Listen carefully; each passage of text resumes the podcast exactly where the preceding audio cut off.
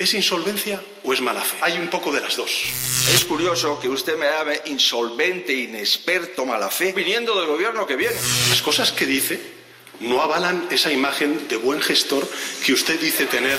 Es usted un mal presidente en sus últimos momentos. Sin despeinarse, puede mentir de una manera absolutamente... Sí, claro que sí. Mafalda dijo en una ocasión a mí me gustan las personas que dicen lo que piensan, pero sobre todo me gustan las personas que piensan lo que dicen.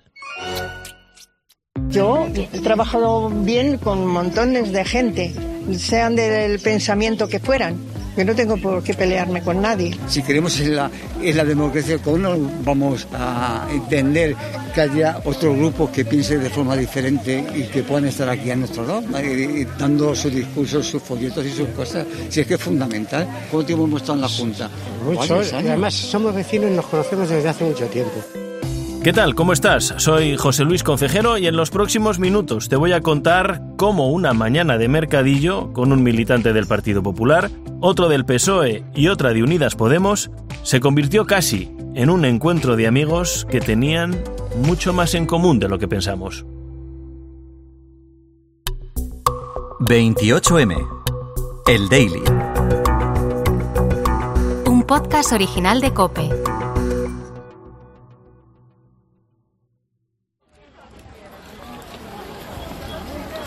Imagínate la tensión que habría si al presidente del gobierno y al líder de la oposición apenas les separaran cinco metros.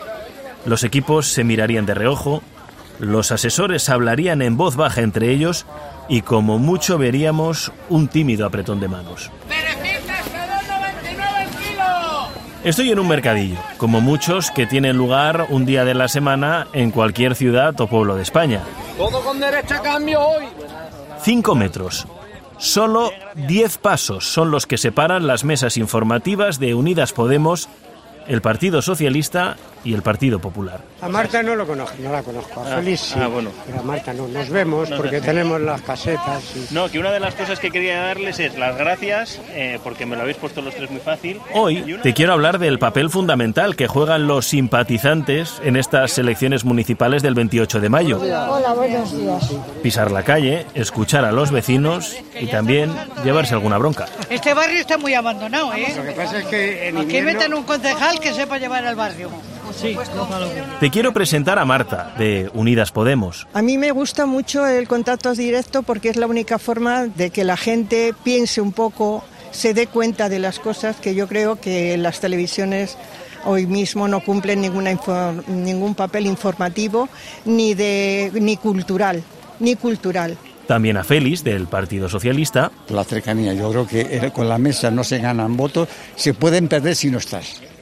Es, eh, esa es la diferencia. No se gana voto, pero si no estás puedes perderlos. Y a Pedro, del Partido Popular. Una de las cosas que, queremos con esto es agradecer a nuestros simpatizantes que se acerquen con nosotros que nos cuenten sus, eh, sus solicitudes, lo que quieren del partido, aunque ya nos lo han dicho en multitud de ocasiones, a ellos les gusta que salgamos a la calle y les volvamos a preguntar y comentemos la actualidad política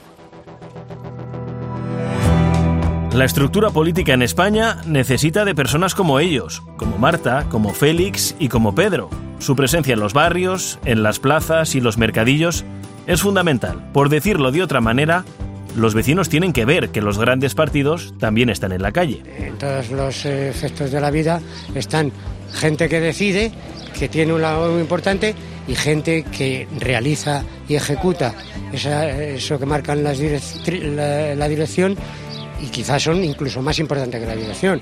Es como el general y la tropa. Y ya muchos están diciendo, voy a estar el martes que viene porque quiero que tú me des el sobre del voto. Aunque lo van a decir en el casa, quieren que tú se lo des, se fían más de ti que de, nadie. Es una, no, tiene sentido, pero es así. Prefieren que tú le des el voto. Mira, este, estos son, ah, estos son felices, pues sí. Así que esto es una cosa más de la campaña que se hace informativa para que la gente eh, vote con más conocimiento de causa. No coinciden en sus ideas, en algunos casos bastante alejadas, la verdad. Pero su fidelidad al partido y que sean fundamentales para llegar a todos los vecinos de un barrio hace que este trabajo, como me cuentan, siempre merezca la pena.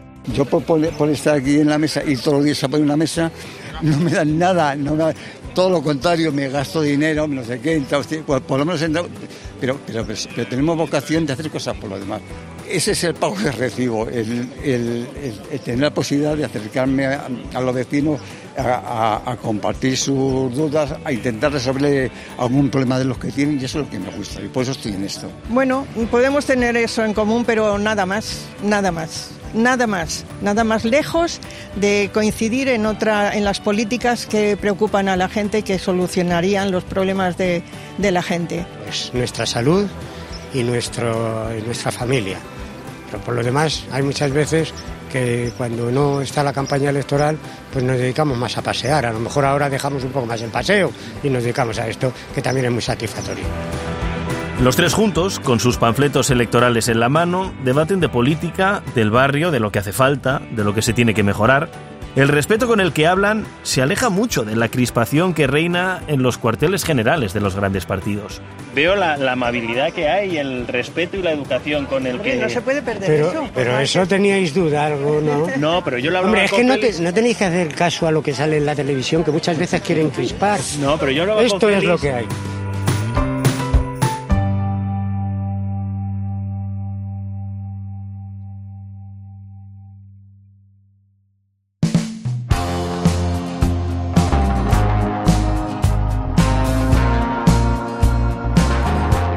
Estamos en campaña electoral. En una ocasión escuché que la política es el arte de impedir que la gente se meta en lo que sí le importa.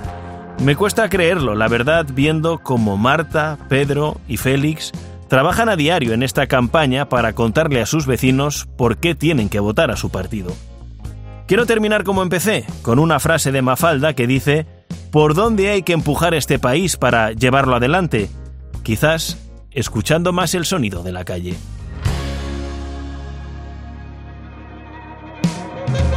...28M... El Daily. Un podcast original de Cope.